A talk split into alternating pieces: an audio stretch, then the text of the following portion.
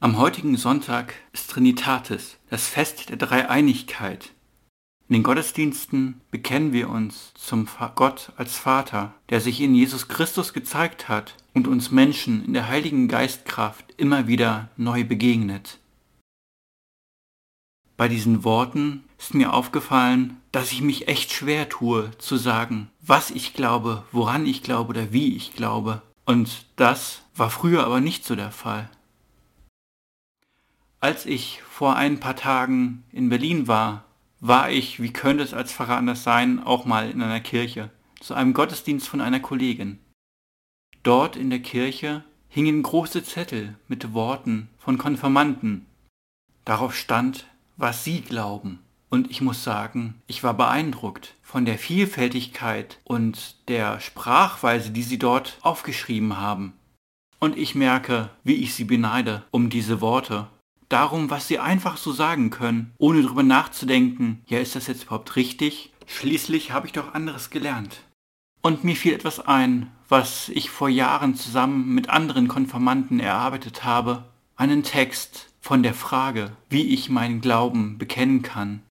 Ich bekenne meinen Glauben durch die Taufe und die Konfirmation, das Halten an die zehn Gebote aus Überzeugung und Ernsthaftigkeit in meinen Taten, diesem Glauben muss Vertrauen zugrunde liegen. Jedoch muss ich, um ihn zu bekennen, nicht etwas auswendig können oder gar sprechen, sondern es reicht aus, wenn diese Worte aus meinem Inneren und dem Herzen kommen und ich diese durch meinen Kopf gehen lasse.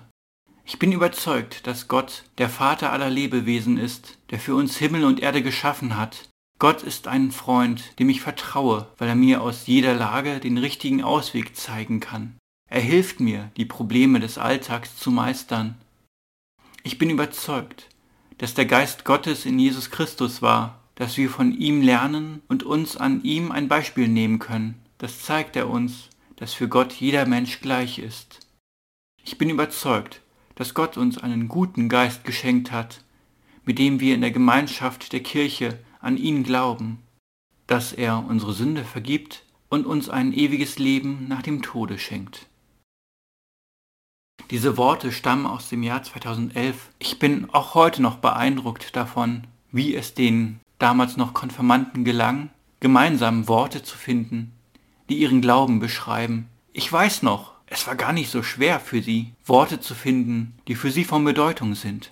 Aber für mich merke ich, dass es mir schwieriger fällt. Und so sehe ich Kinder, Konfirmanden und Jugendliche als ein großes Vorbild für den Glauben als Menschen, die einfach frei von der Leber weg das sagen können, was sie glauben, ohne Angst vor Konsequenzen. Ja, sie stört es auch nicht unbedingt, wenn sie auf Widersprüche stoßen, denn sie sind fest im Glauben. Und auch Jesus Christus spricht, lasset die Kinder zu mir kommen, denn ihnen gehört das Reich Gottes.